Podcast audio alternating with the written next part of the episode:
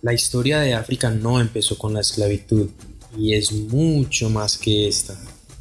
Es una historia llena de riqueza, de hazañas, de logros, de inventos. África fue dominada por los poderes europeos a través del colonialismo.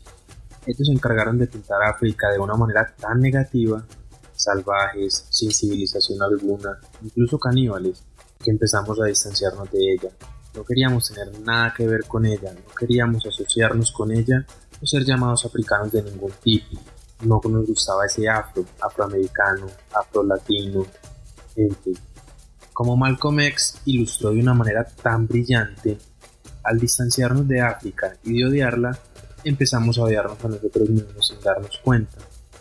No se puede odiar las raíces del árbol y no terminar odiando el árbol en sí mismo.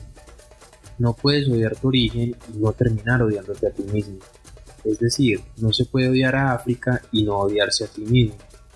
Tráeme a alguien que tenga una actitud negativa hacia África y te mostraré a alguien que tiene una actitud negativa hacia sí mismo. Y en el mismo grado, apenas tu actitud hacia África comienza a ser positiva, te llenas de amor, de admiración y entendimiento hacia África, tu entendimiento de ti mismo y actitud hacia sí mismo se vuelve cada vez más positiva. Esto es un espacio para contar historias africanas, más allá de la esclavitud. Nuestra historia no empezó con la esclavitud, empezó mucho antes, con historias y conversaciones que hay que tener de grandeza. La importancia de los cuentacuentos o cuentahistorias negros es que hasta que el león no pueda escribir, todas las historias van a glorificar al cazador. Mientras más profundo se cava en la historia, más oscuro se pone. Y sí, me refiero hacia la gente. África es el principio de toda civilización, el principio y el fin de todo. Todas las contribuciones de la cultura negra a la sociedad presente son notables, todos lo sabemos, pero incluso hasta las que menos se piensan tienen las huellas de África marcadas.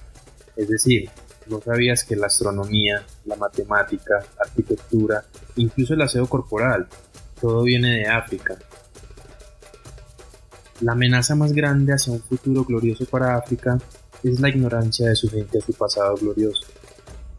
Cuando no se le enseña a un grupo de gente acerca de su historia completa y de su grandeza, de su riqueza cultural, grandes logros, hazañas, héroes, de sus luchas victoriosas y en general de sus orígenes, se les hace incompetentes e inhábiles de cumplir su potencial completo y planificar su futuro como cultura.